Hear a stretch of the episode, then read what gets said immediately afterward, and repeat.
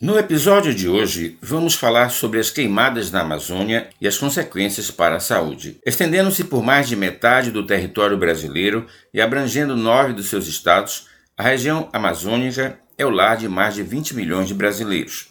De acordo com a Organização Mundial da Saúde, OMS, a exposição a fumaças e cinzas produzida pelas queimadas pode causar irritação nos olhos, nariz, garganta e pulmões redução da função pulmonar, inflamação pulmonar, bronquite, agravamento de asma, exacerbação de doenças cardiovasculares como insuficiência cardíacas e outras doenças pulmonares. Em matéria publicada no jornal Estadão, a pesquisadora Sandra Racon, da Escola Nacional de Saúde Pública da Fiocruz, explica que as crianças são mais vulneráveis à fumaça das queimadas porque o pulmão ainda está em desenvolvimento.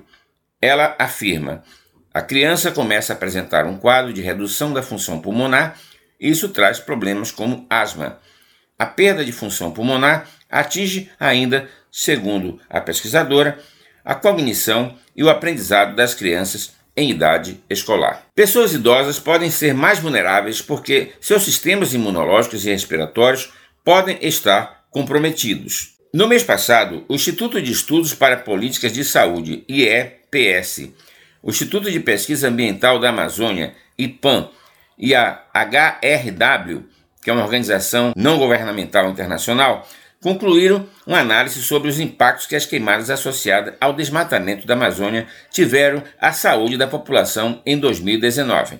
O estudo revela que 2.195 internações causadas por doenças respiratórias estão diretamente atreladas às queimadas. Dessas internações, 467, ou seja, 21%, afetaram bebês de 0 a 12 meses de idade e 1.080, ou seja, 49%, de pessoas idosas com 60 anos ou mais. As queimadas afetam não só o meio ambiente e a economia, como também a saúde dos moradores. A fumaça das queimadas na Amazônia e também do Pantanal já atinge parte dos territórios do Peru, Bolívia, Paraguai, Argentina e Uruguai, conforme retrata imagem de satélite divulgada pelo INPE, Instituto Nacional de Pesquisas Espaciais. Entre setembro do ano passado para setembro deste ano, o aumento dos focos de incêndio na Amazônia é de 200%.